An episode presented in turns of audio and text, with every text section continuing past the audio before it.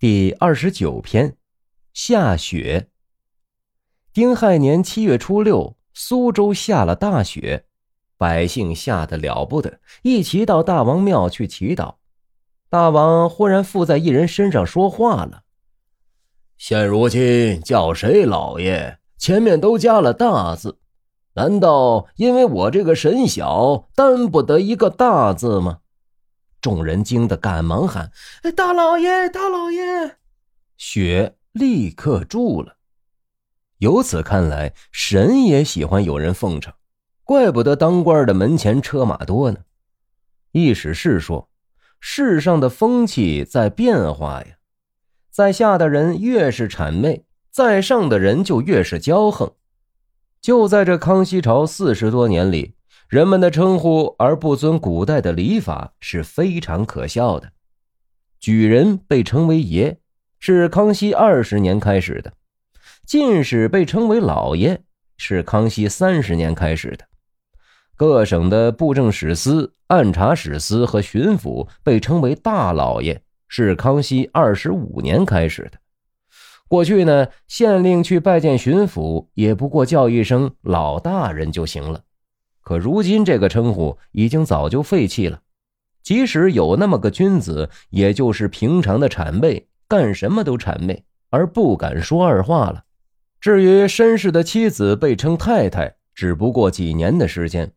过去绅士的母亲才有这个称呼，把妻子用太太这个称呼的，唯有银书《金瓶梅》里有乔太太、林太太罢了，其他的书里还没有见过呢。唐代的时候，皇上想要给张悦加一大学士的头衔，张悦辞谢说：“嘿，学士从来没有大的名称，臣子我不敢这样称呼。今天的大是谁称他为大的呢？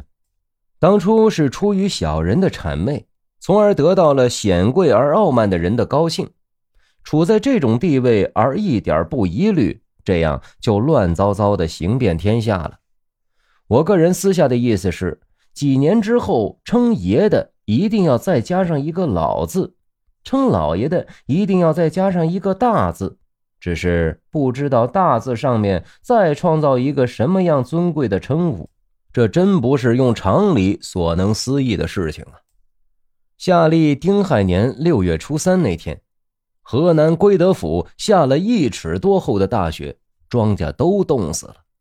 可惜的是，他们不知道谄媚大王神的办法呀，真是可悲。听众朋友们，这篇虽然写大王神，不过冬日读起来却感觉写实的很。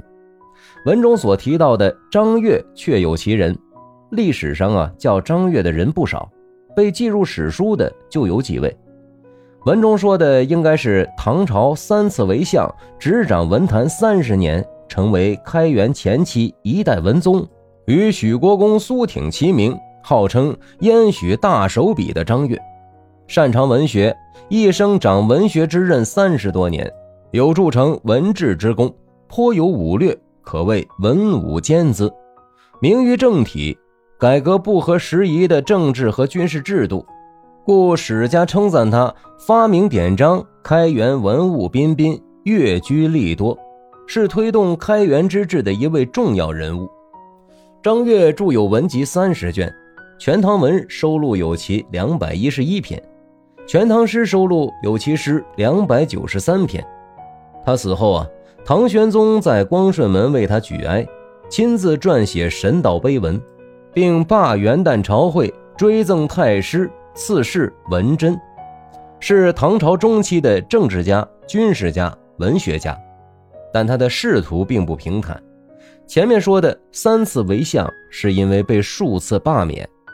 当时的唐朝在武则天为皇时期啊，皇权之争接连而起，身处权力中心的张悦数次受牵连，数次被贬。有一次，张悦的哥哥左庶子张光在朝堂上割掉耳朵，为张悦鸣冤。不知道当时是不是有六月飞雪呢？其实啊，谄媚的现象从未停止，从古至今，职场中无处不在。冬日想说，尊重是相互的，每个人都该被尊重，所以呢，先尊重自己，才会懂得尊重他人。谄媚之人，人格与尊严何在？又如何让他人尊重呢？谄媚和尊重可不是同义词啊！不相信的可以查查字典。今天呢，就聊这些，我们下个故事见。